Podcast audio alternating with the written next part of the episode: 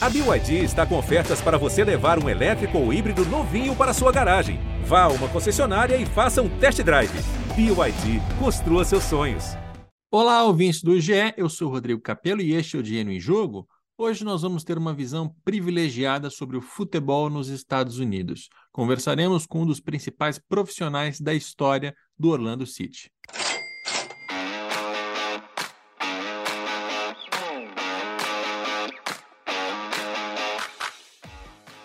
Por que alguém compra um clube de futebol nos Estados Unidos? Como está estruturada a Liga de Clubes Americana, a Major Soccer League? Quais estruturas e comportamentos nós, no futebol brasileiro, deveríamos copiar? Esses são alguns dos tópicos do nosso episódio de hoje, em que conversaremos com Alexandre Leitão. Ele foi CEO do Orlando City por sete anos. Só para contextualizar, o Orlando City está sediado no estado da Flórida e foi fundado em 2010. Em 2013, ele foi comprado pelo empresário brasileiro Flávio Augusto da Silva, conhecido por ter sido o fundador da escola de idiomas WhatsApp. Nesse meio tempo, alguns pontos chamaram a atenção. A contratação do Kaká, a construção de um estádio 100% privado, a expansão de uma empresa com cinco funcionários para mais de uma centena. O Flávio vendeu o Orlando City em meados de 2021, mas a história está aí para ser contada. Quem vai nos ajudar com mais detalhes hoje é o Alexandre Leitão. Eu vou passar rapidamente pelo longo currículo que ele tem no futebol. O Alexandre ele trabalhou por nove anos na Ambev e lá ele cuidou do patrocínio da seleção brasileira, isso no início dos anos 2000. Ele fundou uma agência de marketing esportivo que mais para frente seria comprada pela Octagon. O próprio Alexandre seria presidente da filial brasileira que a Octagon abriu no início da década de 2010. Em 2015, ele partiu para o desafio de estruturar o Orlando City praticamente do zero e lá ficou até julho de 2021. Tudo bem, Alexandre? Tudo bem, Rodrigo. Prazer aqui conversar contigo. A pronúncia do teu nome está defasada da minha parte, né? Porque depois de tanto tempo nos Estados Unidos, imagino que te chamem de Alex Leitao, Leitao, que o americano tem uma dificuldade de falar o ao tio, né? Então deve ter variações assim. É, eu, eu, tive que aqui eu tive que mudar de nome, né? O, o, o, X tem uma dificuldade muito grande, então eu acabei virando Alex. Mas, enfim, é Alexandre, Alex, é, é, é, da mesma forma, né? Eu imagino que essa é uma história que você já deve ter contado um zilhão de vezes, mas eu preciso começar com essa pergunta. Como começou a história do Orlando City? Bom, o Orlando City começou num papo meio com o Flávio, Flávio, é, proprietário da, da WhatsApp, eu, presidente da Octagon, eu, a agência que cuidava do patrocínio da WhatsApp com a Copa do Mundo de 2014 na, na FIFA. E, e, num papo que eu tinha é, agendado com o Flávio, e é interessante porque ele conta isso no, no, livro dele, nosso papo era agendado de 30 minutos. Né? O Santos Cezerdelo, que, que na época era o diretor de marketing da, da WhatsApp, falou: Alexandre, você conversa com o Flávio, tem 30 minutos, só vamos contar como é que vai ser, para onde a equipe está caminhando, qual é o projeto, etc.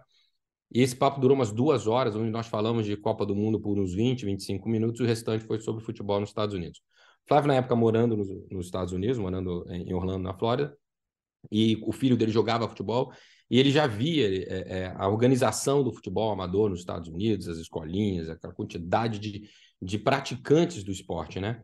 E ele falou, pô, eu fico impressionado, a gente pensa que não existe futebol nos Estados Unidos, eu vejo a quantidade, e aí eu comecei, e eu era, eu sempre fui um, um cara que, que tinha um entusiasmo muito grande pela, pelo crescimento do, do futebol aqui nos Estados Unidos, e estudava muito isso, e comecei a dar alguns dados para ele. E eu, eu falei uma frase para ele, eu lembro que eu disse para ele, olha, Flávio, o, o, é o maior mercado do mundo encontrando o maior esporte do mundo. Porque nos Estados Unidos, onde se vende mais ingresso para a Copa, onde se tem os maiores valores de direito de TV, é onde se vende mais chuteira, se vende mais bola, tanto da Nike como da, da, da, da Disney, como de qualquer marca. Quer dizer, é, é um, eu tenho um número gigantesco de praticantes. Isso a gente está falando, né, Rodrigo, de 2012, né? É, 2012, quer dizer, já, hoje já, então, isso cresceu exponencialmente. Então, já é um mercado de esporte super maduro, onde é, ainda você não está 100% explorado no maior, maior esporte do mundo. E eu falei isso para ele. E ele, eu lembro nesse dia, no final da conversa, ele falou assim: Alexandre, eu, eu, eu queria entender melhor. Eu, eu, acho que eu tenho interesse em, em participar, de comprar um time, você estuda isso para mim. Eu fui para o escritório, não dei a menor pelota, falei, cara, não imagina, não vai acontecer. Dois dias depois ele me liga e fala: vem cá, e cadê o estudo? Eu falei, opa, o homem estava tava de fato É sério, que, é sério, é tá sério o negócio, sério. né? E aí eu falei, não, não, Flávio, estamos aqui, calma, não sei o que. Bom, aí liguei para o escritório de Nova York, nosso, da Octon, e falei, olha, tem um job, e, e, um job bem interessante que a gente vai... E aí, enfim, fizemos um projeto é, bem extenso de, de, de, fazer análise de cidades, é, quais seriam as cidades onde, onde um, um tipo de expansão, que é algo que para o brasileiro é impensável, né? mas aqui nos Estados Unidos sim, principalmente naquela época, né? A, a, liga estava expandindo e como todas as ligas aqui nos Estados Unidos, elas crescem trazendo novos é, novos proprietários que vão buscar e vão iniciar times do zero em, em determinadas cidades. Surgiram três cidades é, no nosso projeto. Uma dessas cidades era Orlando. O Flávio já era morador de Orlando e quando a gente levou a nossa ideia para o commissioner, uh, o Don Garber da, da MLS, e, e, falamos das três cidades, ele falou, olha, essa não é momento para a gente ir, essa segunda já tem alguém muito forte olhando, mas Orlando eu acho que é um, que é um caminho para vocês. E foi aí que começou. E aí a gente veio para cá e, e, é um projeto super interessante, do qual eu tenho muito orgulho, porque é você começar um time de futebol do zero, basicamente. E essa escolha do local, do mercado, é, eu queria que você contasse um pouco mais de como foi essa, essa decisão, porque, claro, vamos fundar aqui um clube de futebol, que já é muito diferente da, da realidade brasileira, porque no Brasil a gente já tem várias instituições centenárias que estão quebradas, então precisa recuperar, mas, mas de fato já tem uma história, já tem uma tradição, às vezes até uma torcida. No caso do Orlando City, olhando ali para o mapinha dos Estados Unidos, hoje a gente vê a divisão das franquias e dos estados e tudo parece fazer mais ou menos sentido. Mas quando vocês estavam olhando naquele momento, 2012, é, o que, que é Orlando, né? Tem muita relação com a Disney, tem muita relação ali, enfim, com, com os brasileiros que viajam para aquela região, mas é só o que a gente sabe e é muito pouco. Quais foram os fatores que vocês levaram em consideração na hora de escolher a cidade? Olha, alguns. O primeiro toda a região de Southeast naquela época não tinha um time de futebol. Quer dizer, de Atlanta, de Nashville até Miami, não existia time de futebol. Hoje já tem, já tem o Nashville, já tem Atlanta, já tem Miami e, e tem o Orlando. O Orlando o prime... seria o primeiro time da MLS em Southeast, que é uma região onde você tem um mercado de mídia muito importante, você tem um mercado de grassroots, ou seja, de você buscar talentos é, para alimentar sua academia muito grande, onde o futebol recreativo já era muito relevante, né? Você tinha uma, facilidade de, em termos de é, temperatura, você imaginar que no inverno a Flórida é o único, é o único estado americano que não neva. Isso também ajudaria você é, é, possuir ali, fazer com que o esporte acontecesse é, no, no, ano todo. Né? Concorrência era um negócio importante para a gente. A gente. A gente não queria entrar numa cidade onde já tivesse dois times de NFL, ou, ou um time de NHL, ou um time de, de MLB. Ou seja, a gente, o Orlando tinha um time e esse time é, de NBA, que era o Orlando Magic, só a concorrência era, era menor, e também é, é sempre, é sempre uma, uma, uma, conta que se faz, assim, o quanto de investimento eu preciso colocar em, no mercado em questão para gerar a relevância que, que, que, que era, seria necessário para a gente ter o, o, sucesso que era o nosso objetivo. Ou seja, você ir buscar uma cidade como Los Angeles, Nova York, é um nível de investimento diferente de se você for para para outras cidades. Então, quando você bota tudo isso dentro de uma panela mistura, essa equação faz com que Orlando se tornasse uma cidade extremamente é, interessante para a gente. Então, era botar a bandeira do, do, do futebol é, dentro do Southeast, com uma possibilidade de, de trazer talentos da região ali para dentro, fazer com que o esporte acontecesse o ano inteiro, com uma baixa concorrência. E Orlando tinha um, um detalhe que, que, que eu, eu, chamo de detalhe, mas é porque é, a gente sempre chegou, a, gente sempre é, colocou na nossa cabeça que nós éramos por acaso brasileiros, mas na verdade eram investidores olhando a oportunidade nos Estados Unidos. Mas é óbvio que quando você olha a relação de Orlando com o brasileiro, né, que é uma relação que não existe de Orlando com uma, nenhum país do, do mundo. Inclusive, eu tive que explicar para muitas pessoas aqui de Orlando eu lembro em conversa com o prefeito de Orlando, ele, ele ficava, me explica isso, né? ele, ele entende, óbvio, é importantíssimo para a economia da cidade, mas, mas por quê? O porquê disso, né? E aí sim tem a questão dos parques, é, é, já tinha uma relação muito próxima. Então, para a gente, como brasileiro, era, era interessante que, que fosse Orlando. E no final das contas, é, eu acho que se mostrou vitorioso. A decisão foi super acertada. Interessante para criar uma base de fãs no Brasil, isso era um fator? Não era um fator, mas ser global era, era, era, era um fato, era importante. E você estar na cidade mais visitada do mundo, 70 milhões de visitantes por ano, quer dizer, isso para a gente também é, fazia sentido. Uma coisa que a gente, como brasileiro, entendia muito rapidamente é que assim, você está num esporte nos é o único esporte nos Estados Unidos que de fato está, está inserido numa comunidade global. Né? Naquele momento de 2012, onde o, a cabeça do, do, dos proprietários de clube, da, da, própria liga, era muito. Né, a gente tem que, tinha, tinha seu planejamento e as linhas de receita elas não olhavam, naquele momento ainda não era muito relevante. É, ainda não é tanto, mas está crescendo, né? Com a, a, venda de jogadores. Na nossa cabeça, isso aqui vai crescer no momento e eu conseguindo ter aí um footprint de uma forma mais interessante do ponto de vista global, é, seria importante. Então, uma cidade já tivesse essa, esse reconhecimento era, era bom. A gente tinha, desde o primeiro momento, interesse em atrair talentos da América Latina, e sendo na Flórida, sendo em Holanda, também seria, é, é, seria importante para atraí-los, né? Então, isso tudo fez um certo sentido na época e, de fato, funcionou. Eu, até, eu ia perguntar isso depois, mas já que estamos nesse assunto para a gente conectar e fazer sentido, vocês conseguiram criar essa base de fãs brasileiros? Você conseguiu perceber isso? Claro que no, no banco de dados ali dos, dos torcedores é, deve ser um pouco mais fácil, mas isso mexeu no ponteiro da receita, por exemplo? Não, não, não e não era o objetivo, Rodrigo. É, sinceramente, a gente tinha, imagina, você está começando um time do zero.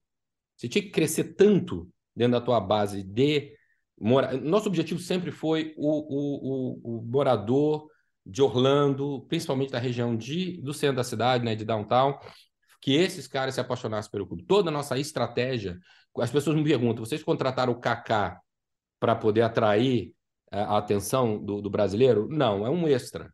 O Kaká sendo esse cara global e atraindo a atenção do mundo, é evidente que nos ajudou. Mas contratamos o Kaká justamente para é, responder um objetivo dentro da nossa estratégia com os moradores da cidade de Orlando. A estratégia da, da vinda do Kaká, na verdade, foi o seguinte: a gente está indo para uma cidade que ela sempre foi underdog, né? Que é o conceito de, de ser o, o, o, o azarão mais né? fraco, né? É, é, no, no, esporte que aqui existe, que é, que é NBA. Então, assim, o histórico do Orlando sempre foi. O, o, eles conseguem o, o, primeiro pick do, do, draft, trazem um grande talento, já aconteceu de, com o Penny Haraway, aconteceu com o Shaquille O'Neal, aconteceu com o Dwight Howard. Esses caras, eles ficam cinco anos, cumprem o contrato e fazem o quê? Vão para as grandes cidades. Tanto o Shaquille O'Neal como o Dwight Howard foram para Los Angeles. Então, existia aqui um, um, entendimento de que o talento vem sob contrato e assim que ele tem a oportunidade, o que, que ele faz? Ou ele vai para Nova York ou ele vai para Los Angeles, suas grandes cidades é, aqui dos Estados Unidos. Né? E qual era a nossa estratégia? Nós temos que inverter isso porque é uma cidade que é conhecida, como, como você mesmo comentou, é a cidade do Mickey, é a cidade da Disney, ou seja, eu, era uma oportunidade que o Orlando City tinha de criar uma identificação com aquele local, dar uma identidade para esse local. Tanto é que nós fugimos do nome, podia ser Orlando Fantasy, por exemplo. O Orlando Magic optou por esse caminho. O que ser o contrário, o nosso é Orlando City. Nós estamos falando com a cidade, eu quero te dar uma identidade. E eu queria muito que a gente tivesse um atleta que pudesse ter escolhido Los Angeles e Nova York, mas ele quis vir para Orlando. E ali criar ali um sentimento de caramba, não, esse negócio é grande, negócio é, é, é aqui estamos falando de outra coisa. E o Kaká justamente entregava isso, porque ele de fato tinha recebido ligações tanto do, do Los Angeles Galaxy quanto do, do Red Bulls, inclusive o Red Bulls, o irmão dele tinha jogado lá, e ele no final optou por vir para onde? Para Orlando. E aí a gente de cara no início de projeto já nos, nos colocamos em outro é, é, tamanho dentro do, do, da liga e, por consequência, a gente arrebatou ali os torcedores que, que sempre desconfiavam do esporte em Orlando. Não, calma aí. Aí tem uma, aí uma história, um, esses caras têm ambição, esses caras estão fazendo um negócio diferente. Né? E criar, sim, ali um sentido de, de dar uma identidade é, para, para os torcedores. E funcionou super bem, né? Quer dizer, a gente está falando, essa foto aqui, por exemplo, que é a nossa estreia, né? A gente está falando de 65 mil pessoas no, no primeiro, nosso primeiro jogo, né? É, e, e uma cidade como Orlando. Então, explodiu mesmo desse, o, o, o time na cidade né, né, nesse, em função de uma estratégia que eu acho que foi bastante bem sucedida. É, é, um caso de sucesso. Eu nem gosto do termo, não gosto de fazer jornalismo que cobre casos de sucesso, porque eu acho que geralmente as pessoas só contam o lado bom e deixam o lado ruim de, de fora, mas é, não tem como não tratar o caso do Orlando City como um case de sucesso. Né? Só para lembrar alguns elementos aqui, Flávio Augusto da Silva, fundador da, da WhatsApp, foi o proprietário do clube durante um tempo, né, vendeu recentemente, a maior parte do tempo que você esteve lá, o Flávio também esteve, né? O, vocês contrataram o Kaká nesse movimento de, de enquanto os grandes jogadores até aquele momento preferiam ir para Los Angeles e Nova York, o Kaká foi para Orlando. Uma empresa que tinha cinco funcionários passou para mais de 100. Vocês construíram um estádio privado, 100% privado.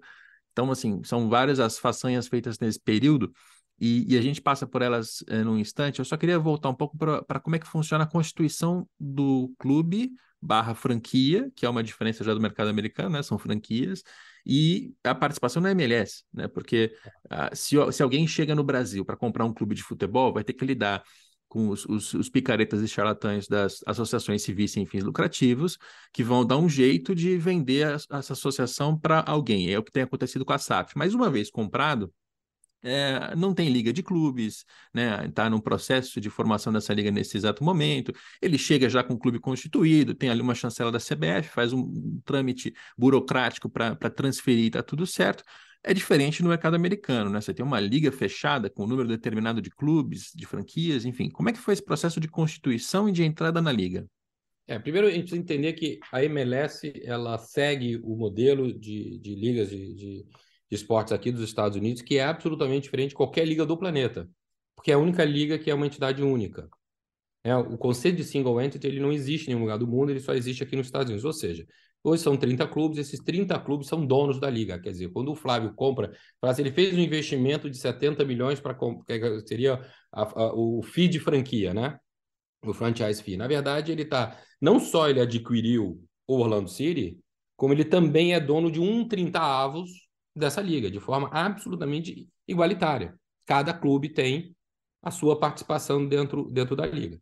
Né? Quer dizer, eles fazem muito isso também para fazer uma proteção eh, entre eles de clube, evitar que os preços cresçam muito em negociações entre clubes, enfim. Tem uma série de razões pelas quais, para negociar melhor, nego negociar em bloco, você consegue também fazer isso, não sendo entidade única, mas aqui nos Estados Unidos, o modelo que, que, que, surge, que acontece, que inclusive é o mesmo de, de NFL, de NBA, é, é de entidade única. Então você precisa, você compra a sua participação na liga, tendo o direito de montar ou de criar, de constituir o teu clube na, na, naquela cidade, e eventualmente, em alguns casos aconteceram, né, em todas as ligas americanas, os caras, não, é, eu, eu, eu sou dono de uma franquia.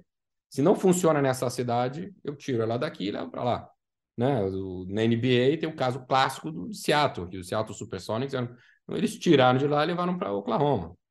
E assim aconteceu em, em, em, outros, de outras formas, em outros casos. Aqui na, na, na MLS aconteceu uma única vez, e o proprietário, eh, que era de Columbus, ele tirou o time e levou para Austin, e, mas aí a Liga conseguiu um outro interessado e, e manteve o time em Columbus. Mas, de fato, o, o fato é que você é dono em sociedade, com, no caso, de, nesse momento, com outros 29 é, é, empresários desta liga, e essas 30 pessoas formam o que, que, é, que é denominado como Board of Governors, que, são, que é o conselhão, né, onde você tem mini comitês.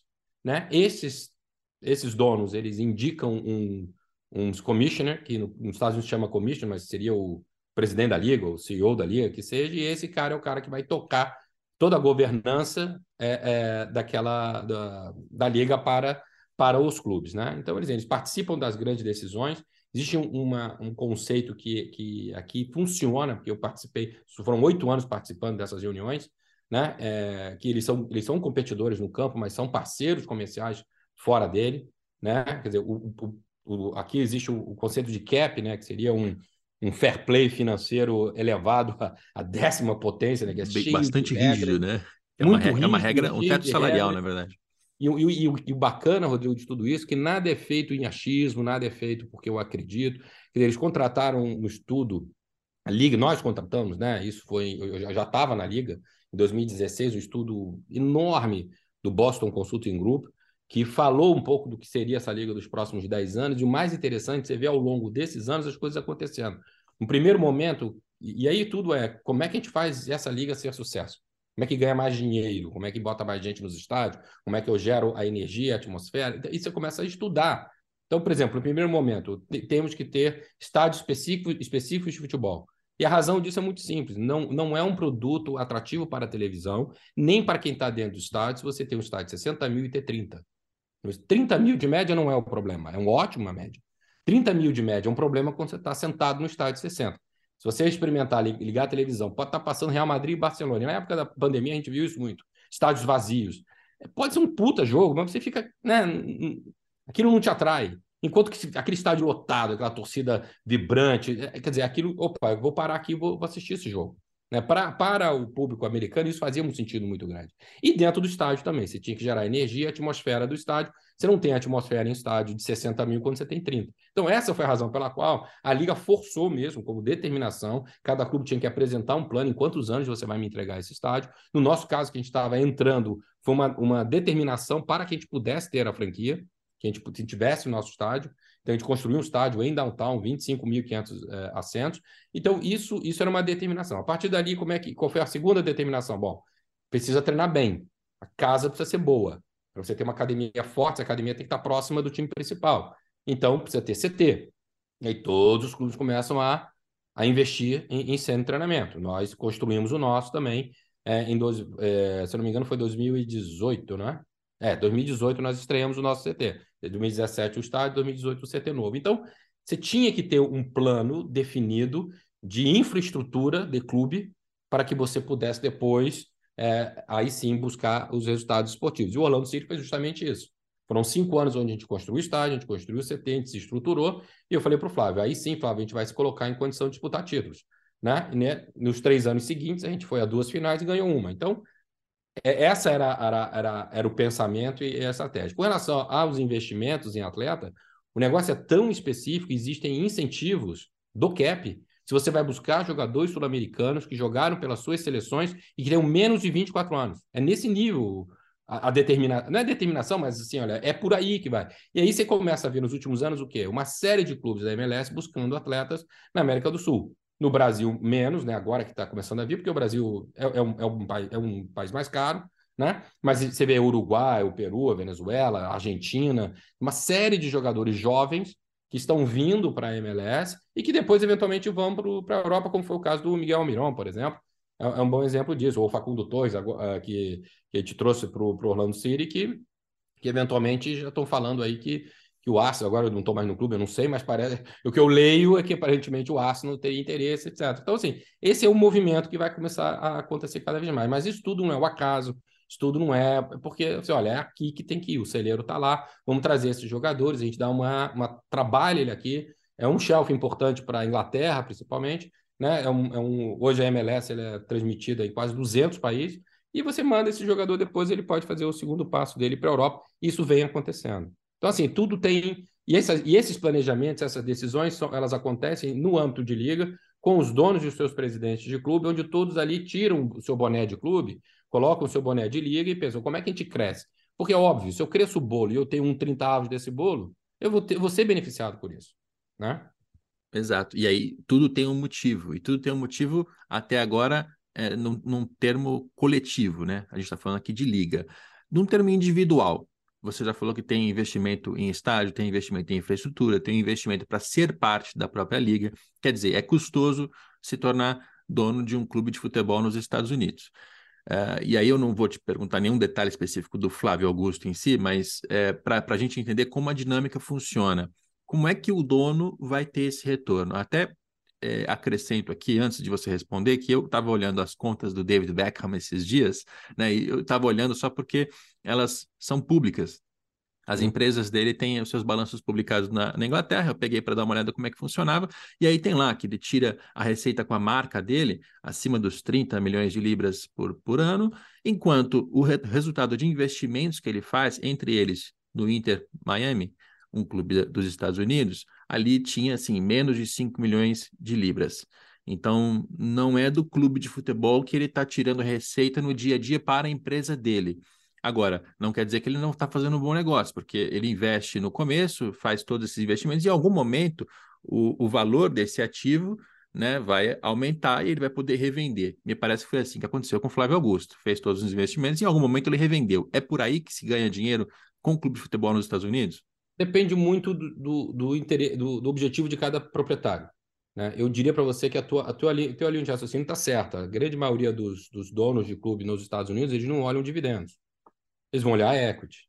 Né? Eu não posso entrar nos detalhes financeiros, mas eu vou te dar um dado só para você entender como é que a coisa funcionou. Quando, quando o Clube Flávio entrou, nós entramos em 2012, e esse número ele mesmo divulga, dizer, ele pagou 70 milhões de dólares pela, pela franquia. A última franquia foi vendida a 320 milhões de dólares. Tá? A gente está falando aí de menos de, é, um pouco menos de 10 anos. Tá?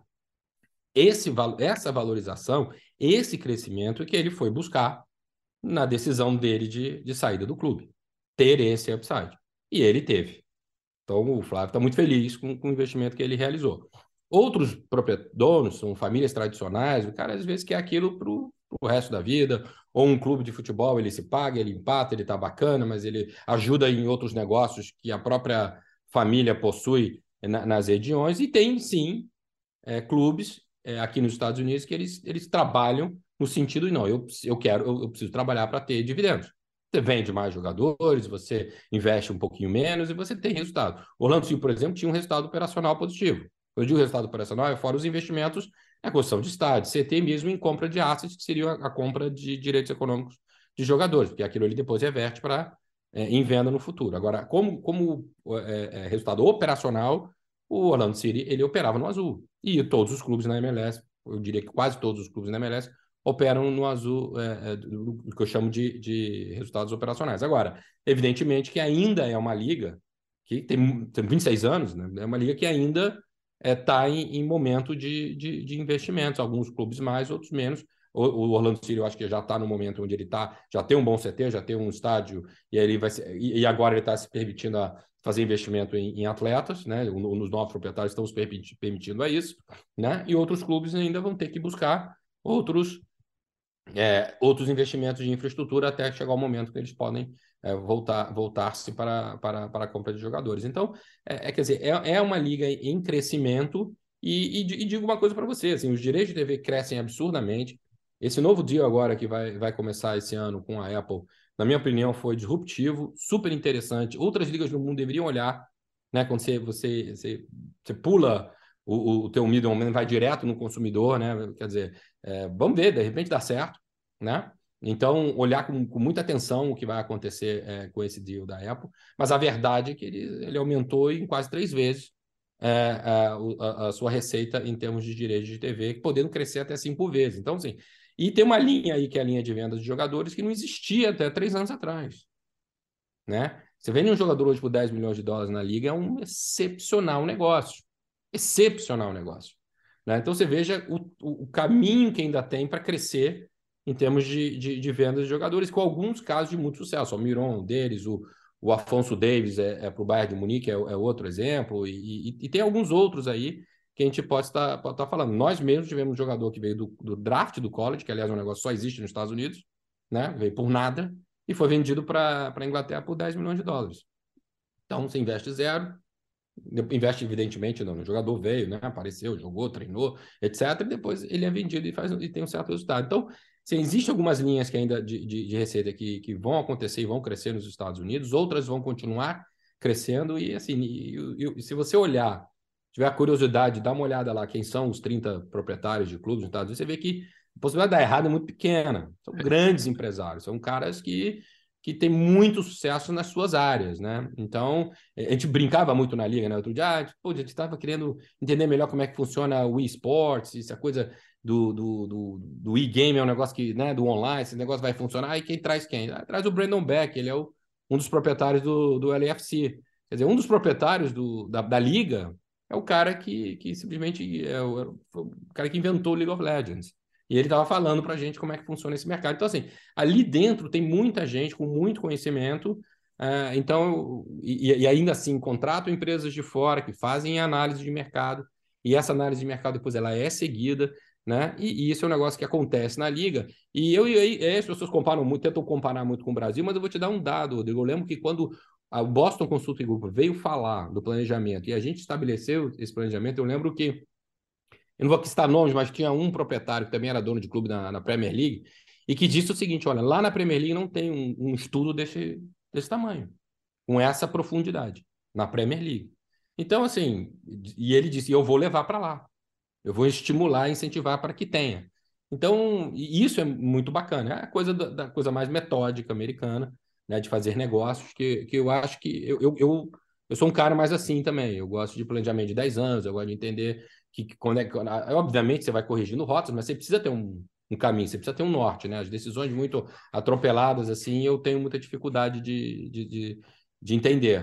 E aqui funciona dessa maneira. E entender essa dinâmica, eu acho que é importante para a gente no Brasil, enquanto novo momento que a gente está vivendo, né? Porque estão chegando os empresários, estão comprando as SAFs, elas estão sendo constituídas, e muita gente toda vez se faz a mesma pergunta: por que, que o dono compra?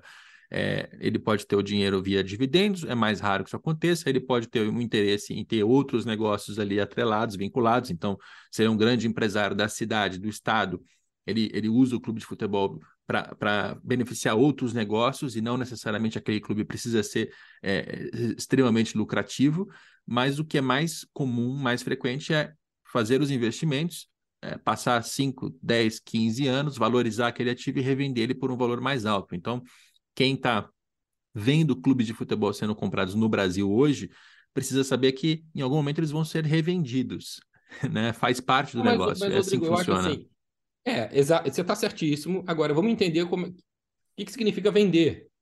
Ele pode vender uma parte, continuar sendo o, o, o, majoritário. Ele pode vender ao mercado, indo para um, sei lá, no futuro, como já acontece hoje na Inglaterra, de você abrir um IPO, né? Então, existem, existem várias modalidades de, de venda. Digamos, não, que não necessariamente o cara entra para simplesmente abandonar. E lá, porque o torcedor tem muito essa preocupação, né? Ah, o cara vai entrar, ficar três anos, vai abandonar. Primeiro que um, negócio, um projeto desse não funciona em três anos. É, não dá. Segundo, tem que ser muito aventureiro para ser tão rápido. Exato. Existem outras modalidades de venda. E é óbvio que o empresário ele quer ver aquilo sendo valorizado. E um, um produto valorizado é bom para a torcida. Né? Então, quando as pessoas perguntam para mim assim, a única solução do futebol brasileiro é a SAF? Eu não. Mas para alguns clubes, sim. Tem outros clubes que não. Agora, uma certeza eu tenho, e aí é uma convicção minha, eu posso, posso errar e quebrar a cara lá na frente, mas uma convicção minha é que, independente dos clubes é, é que, são, que vão virar SAF e dos, e dos clubes que vão tomar a decisão de não virar SAF, todos, em função desse movimento, vão ter que se profissionalizar. Isso eu tenho certeza absoluta. Né? Então, até, até diria que profissionais já são na parte assim do, do middleman, né? Para usar um termo em inglês aqui, mas os profissionais que estão nas principais funções é, é, o CEO, o diretor financeiro, o diretor de marketing, até o diretor de futebol já são posições profissionais. O que não é ainda profissional é o dono. E aí, alguns clubes, enquanto SAFs, vão ter donos com cabeças diferentes, que é exatamente isso que você está relatando que acontece nos Estados Unidos. Outros ainda estão com presidentes eleitos, com vice-presidentes, etc., que é uma parte política. Esses caras também teriam que ser mais profissionais, é, e, até para dar o próximo passo, que é fundar a liga, que é ter essa, essa visão coletiva. É, se, se o Brasil consegue copiar as grandes ligas nesse, nesse ponto que é básico até, né, de ter a liga, ter todo mundo pensando junto e ter pessoas lá no, no no ponto que manda, né? no ponto mais alto da estrutura, que é o do proprietário barra presidente eleito. Com uma cabeça mais profissional, aí sim a gente dá esse, esse outro passo, né? É, eu, eu, eu acredito, assim, as pessoas às vezes me perguntam o que, que é sucesso num projeto né, de futebol. Eu digo, eu, eu acredito em três coisas fundamentais, que é governança, que é inovação e uma, uma execução impecável. Né? Se você consegue fazer essas três coisas de forma. É, você, tem, você tem que ter uma governança, e essa governança, ela, evidentemente, que ela, você tem que ter atua no clube, mas ela tem que partir de algo maior. Daí a esperança de que a liga possa é, chegar é, olhando muito isso. Dizer, eu, eu não estou dentro, né, evidente, não sei, imagino que as conversas estejam. Conheço pessoas que estão lá e às vezes quando a gente bate uns pá, mas eu entendo que existe ali uma, uma, uma, uma um sigilo, né? Mas mas a, a, o que eu escuto é que sim, estão sendo conversados é, governança. O, o, que sai muito na mídia é muita discussão da, de como é que é a distribuição do, do, dos direitos, etc. E que eu acho que é importante essa discussão, mas tem outras super importantes, que, como o fair play financeiro, como, como o que a gente quer para daqui a 10 anos, onde é que a gente quer estar daqui a 10 anos, qual é a estratégia, etc. É, outras linhas de receita, por exemplo, que, que hoje o mundo opera e que no Brasil ainda, ainda não temos. Quer dizer, essas conversas dentro de uma realidade de governança, olhando inovação. Né? Eu, eu, eu vi muito uma, uma, outro dia você escreveu sobre, a respeito do que o Palmeiras está fa fazendo e, E, e evidentemente que tudo que você faz de novo, ele, no primeiro momento, é, é, é interessante se discutir mesmo, né? Porque você eventualmente vai corrigir rotas, mas eu acho interessante que, que as inovações aconteçam, né? que elas possam. Quando eu cheguei no clube, por exemplo, no Orlando City, o ingresso era no papel. Nós acabamos com isso. No início a torcida, mas como assim? Como é que eu faço? Se eu como, trago... Sempre tem num primeiro momento, um, né? E falei, não, teu, tele... teu ingresso é no telefone, você vai ter lá o QR Code, você vai colocar lá na entrada, ele é único, ele é seu, e você vai entrar no estádio.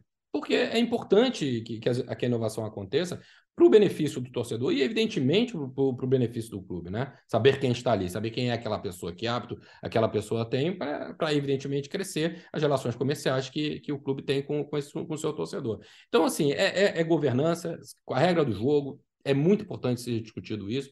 A inovação, e no caso da, da MLS é interessante, porque tem um departamento na liga olhando para isso e, e, dividindo depois com os clubes. Olha, está acontecendo isso não sei aonde, isso aqui, isso aqui é a melhor prática, olha, tem essa empresa assim, o que, que vocês acham? E vão, e vão sempre estimulando, sempre, sabe, é, é, trabalhando em frente aos clubes para que eles possam abrir os olhos para aquilo. E execução. Né? Quer dizer, com, com, um game day é um game day e precisa estar, tá, no nosso caso, eu, eu, eu imagino assim, é um timeline de minutos. Né? É, o teu torcedor, você precisa cuidar dele da hora que ele acorda para ir para o jogo. Como é que ele chega no estádio? Como é que ele entra no estádio? É um sofrimento, é uma fila horrorosa. O cara para comprar um, um, refrigerante, um cachorro quente ou uma cerveja no, nos estados que podem, né? É, é quer dizer, é, é difícil, é, so, é, é, sofrido. Como é que você faz com que essa experiência seja melhor? Isso, na minha opinião, é uma, é uma execução impecável. Então, tratar bem o teu cliente, que é o teu torcedor. Né? Eu acho que a Copa do Mundo ajudou muito o Brasil, no sentido de você ter hoje estádios são modernos, são estádios melhores. Eu, eu não comungo da ideia de que, ai, que saudade da geral em pé, horroroso. Eu não, não acho que é isso. Né? Eu acho que a gente pode é, é, é, trabalhar no sentido de trazer e ter sempre aquele sentimento e a, e a energia, a atmosfera, puxa, que, que, que, sempre teve nos estádios, mas dando um conforto, quer dizer, dando um mínimo. Né? Quer dizer, então, é, você vai aqui nos Estados Unidos, qualquer, qualquer jogo, de qualquer esporte, né? E você tem sabe, você chega, você estaciona, você, você compra, sabe, você consegue, você tem uma puta experiência, você sai de lá feliz.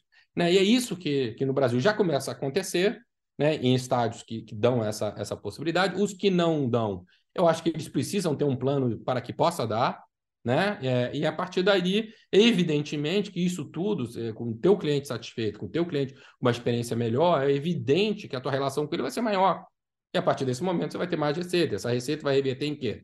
E maior possibilidade de investimento, né? E aí, possibilidade de investimento faz a, a roda ela, ela, ela, ela ir por inteiro, porque o torcedor está feliz. Então, o torcedor, na verdade, ele o que, que ele quer? Contrata o cara mais caro, bota ele aqui no jogo, mas ele não entende que, pô, você compra a camisa do time, você vai no estádio, você assiste o jogo, você se relaciona com o clube, você faz com que esse clube tenha condições né, econômicas para faz, fazer com que aquilo funcione.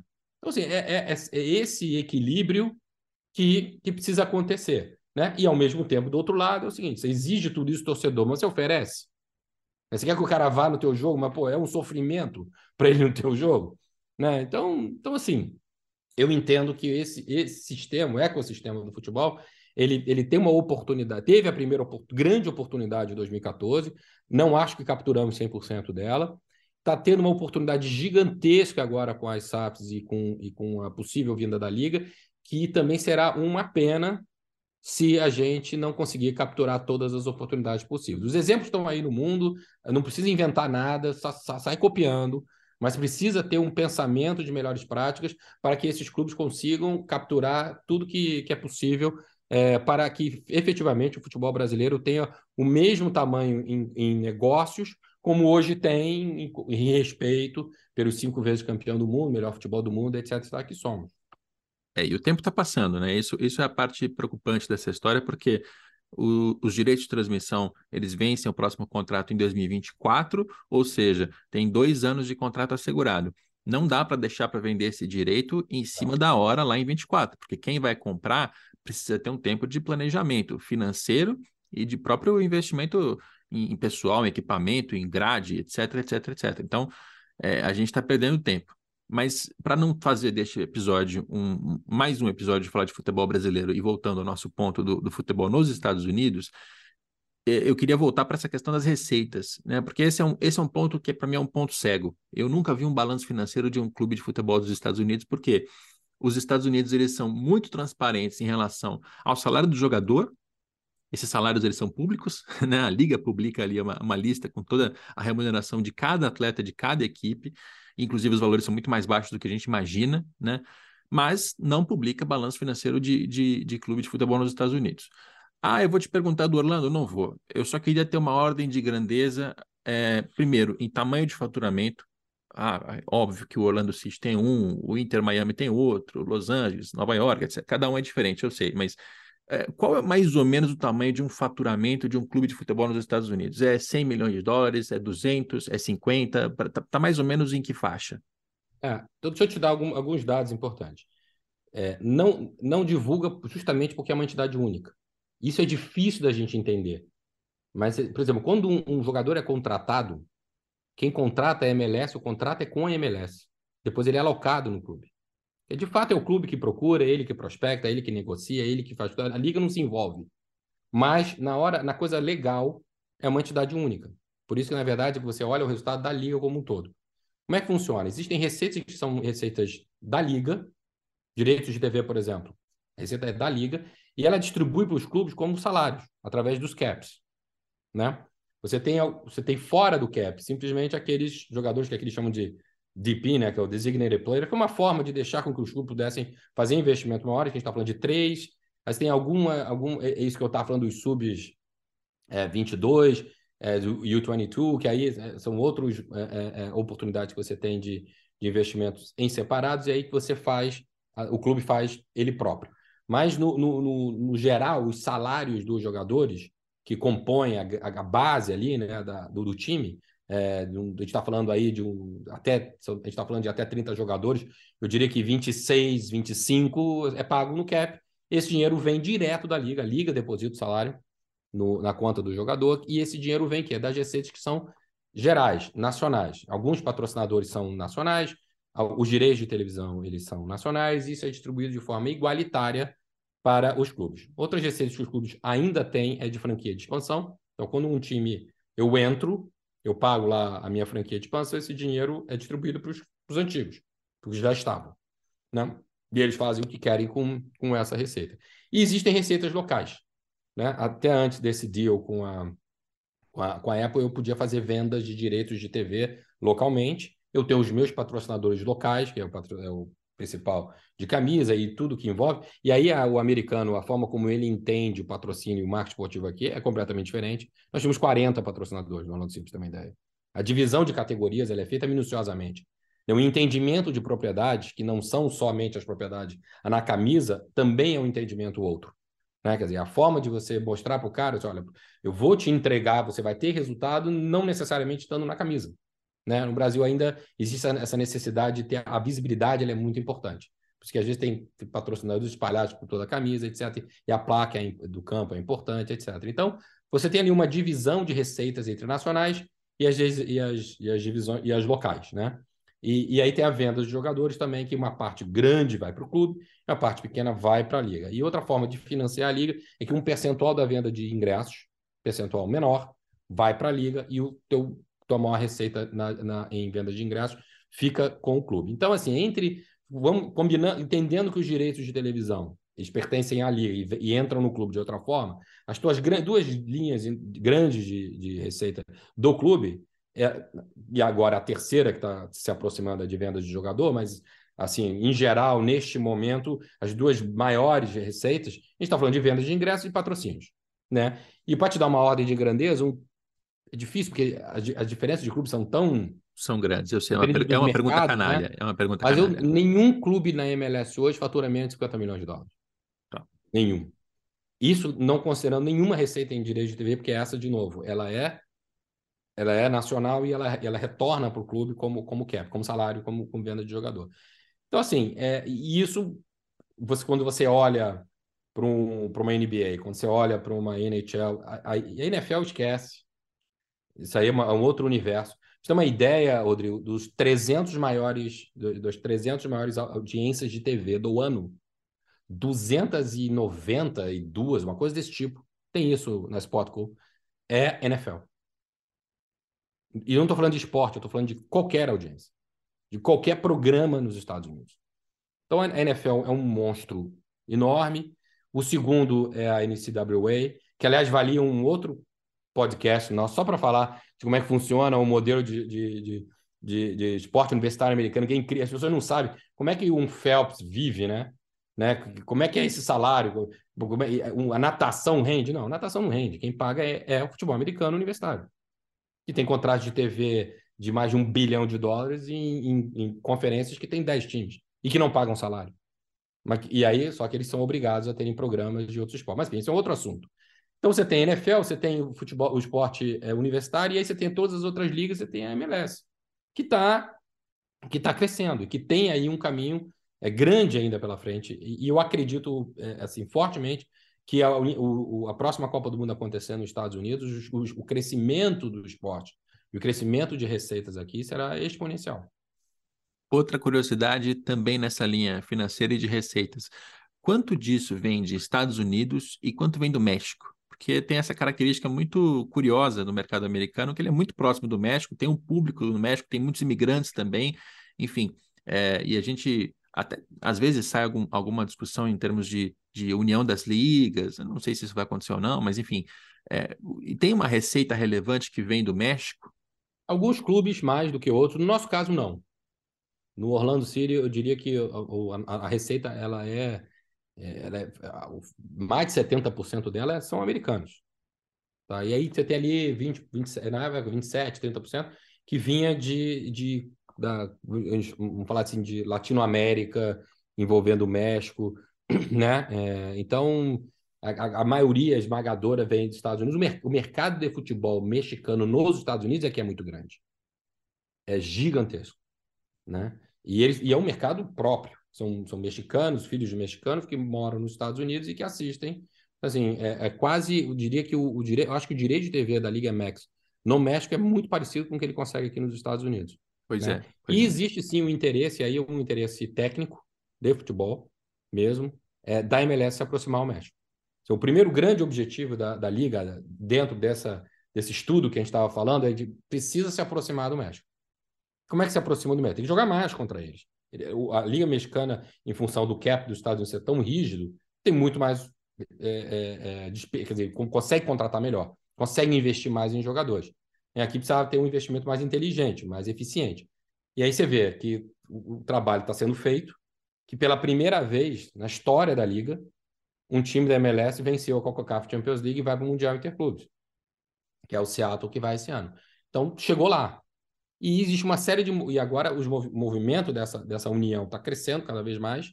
Né? Quer dizer, para os Estados Unidos é importante que ser percebido em, em termos de qualidade de, de, de, produto dentro do campo, é, jogando contra os clubes mexicanos e eventualmente vencendo os clubes mexicanos.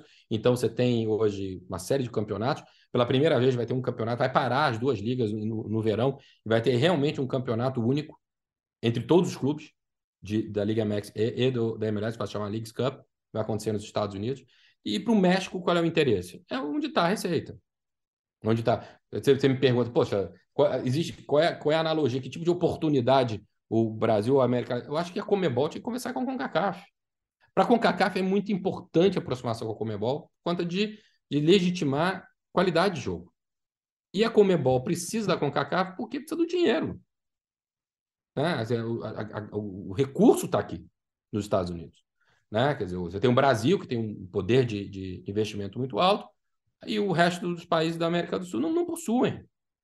Então, uma Copa América que envolva, né, sei lá, eu, eu não sei, não vou me meter nisso, mas eu digo assim, é, algum pensamento que possa existir envolvendo as duas confederações é, seria importante em função que uma, o que uma tem a oferecer, o que a outra tem a oferecer. É bom para todo mundo.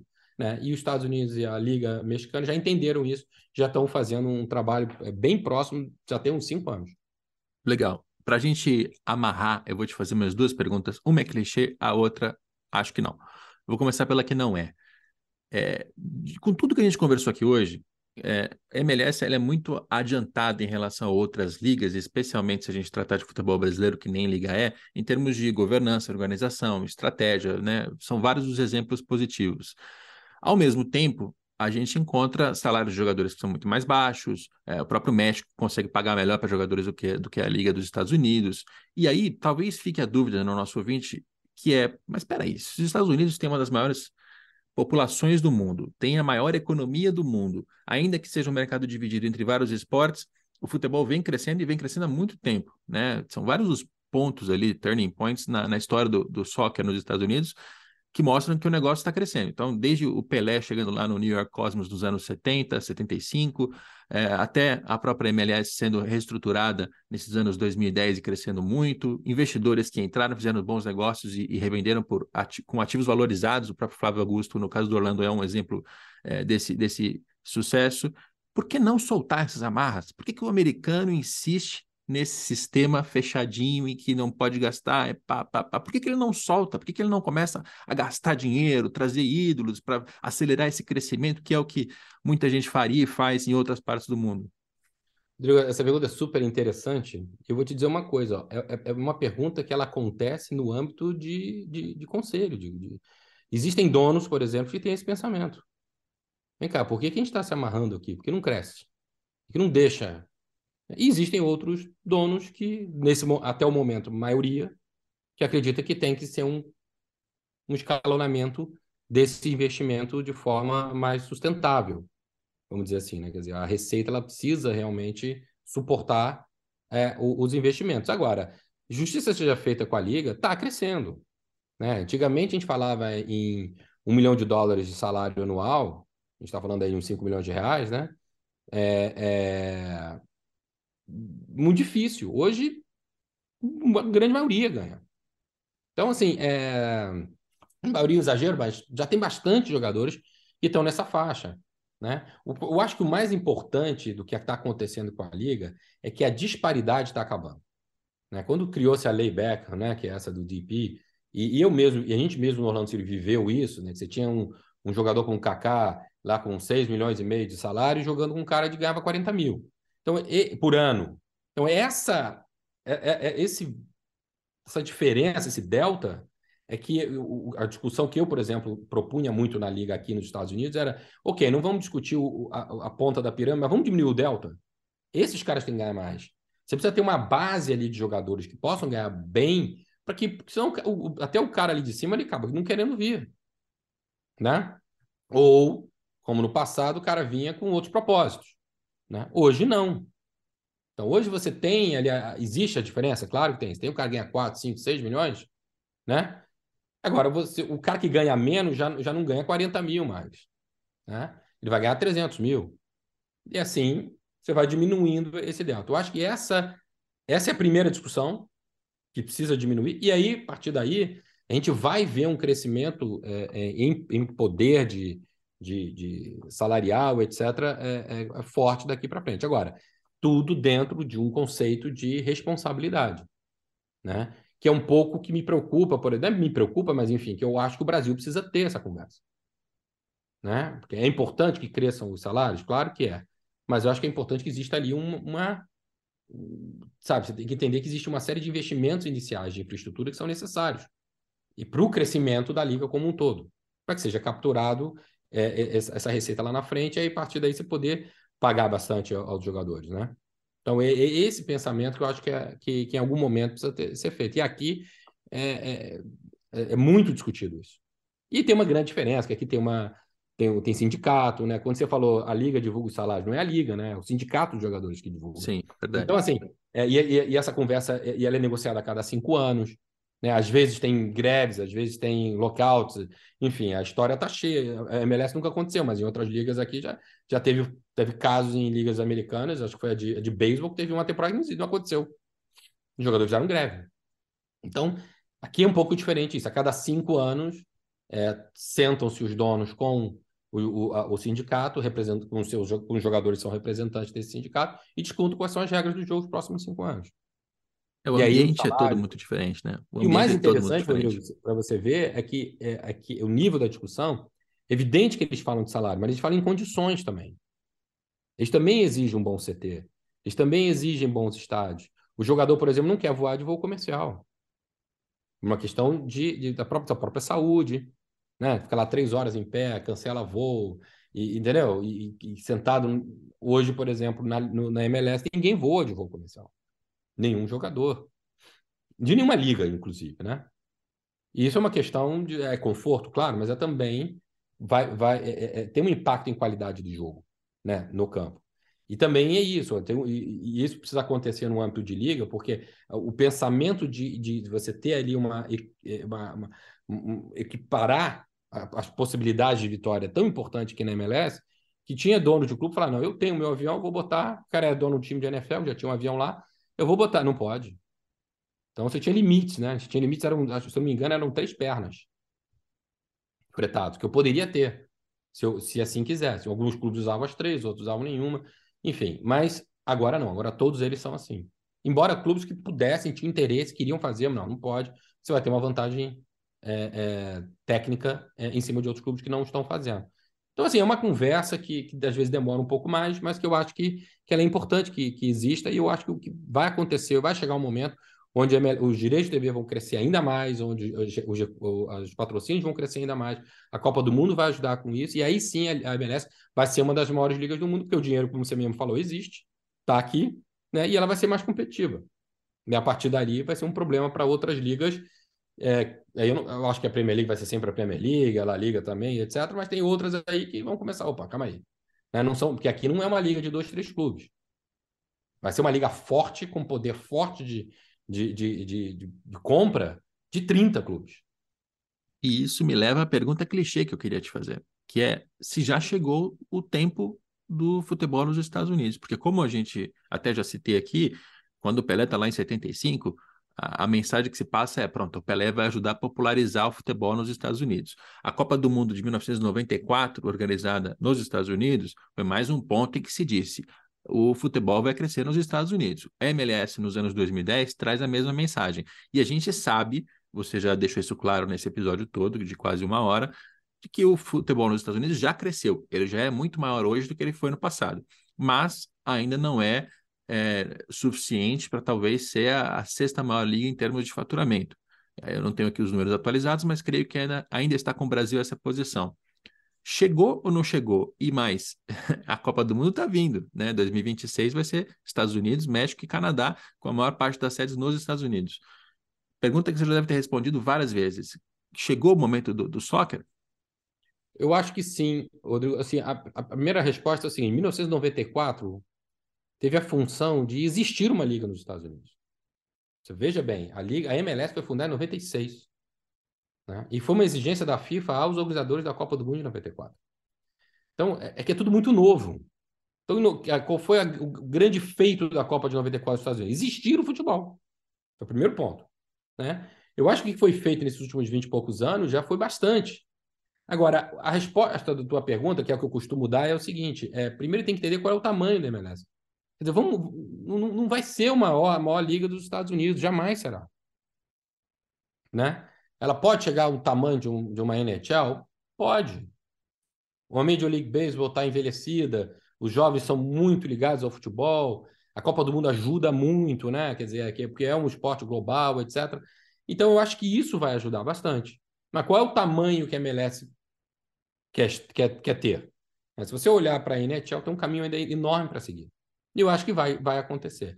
2026, na minha opinião, sim, vai ser como foi em 94 um grande divisor de águas.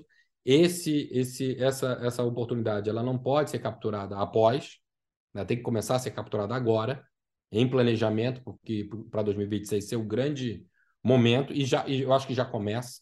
Esse novo, essa nova negociação de, de, de direitos de, de, mídia, na minha opinião, foi inteligentíssima. Né? Não sabemos ainda, porque é tão, é tão disruptivo, é tão novo, que a gente não sabe que resultado vai ter mas eu acredito que pode ser um negócio bastante interessante. E se tiver alguém, líder de liga no mundo, não olhando o que está acontecendo aqui e nem acompanhando os resultados que vão acontecer, tá louco. Tem que, tem que, tem que observar, tem que entender o que está acontecendo, para ver, né? até para entender, ah, não deu certo. Ou se deu, como é que a gente também captura. Então, eu acho que tem uma oportunidade muito grande.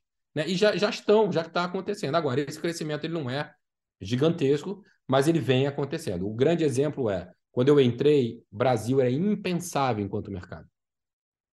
Agora a gente já vê alguns jogadores do Brasil indo. O Brenner não foi para Los Angeles, ele foi para Cincinnati. Por um bom valor.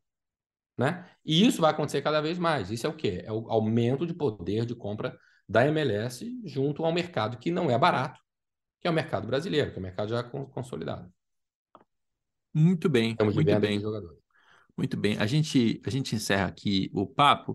Antes até de me despedir do, do Alexandre, eu queria fazer uma, uma mini propaganda do curso do Diogo Cocho, que inclusive foi quem me recomendou fortemente de gravar este episódio com, com o Alexandre. Ele tem um curso no Hotmart Marketplace, o mercado de futebol nos Estados Unidos, o Case Orlando City.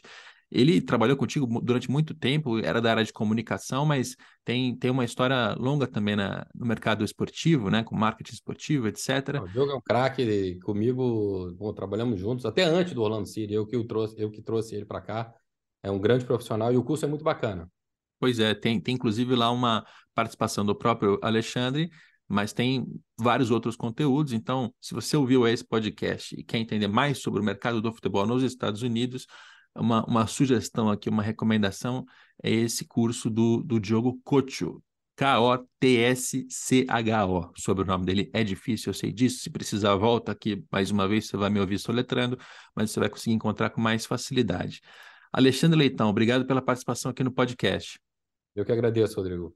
Este podcast tem a coordenação de André Amaral e Rafael Barros, e nós voltamos na próxima segunda-feira com mais um Dinheiro em Jogo.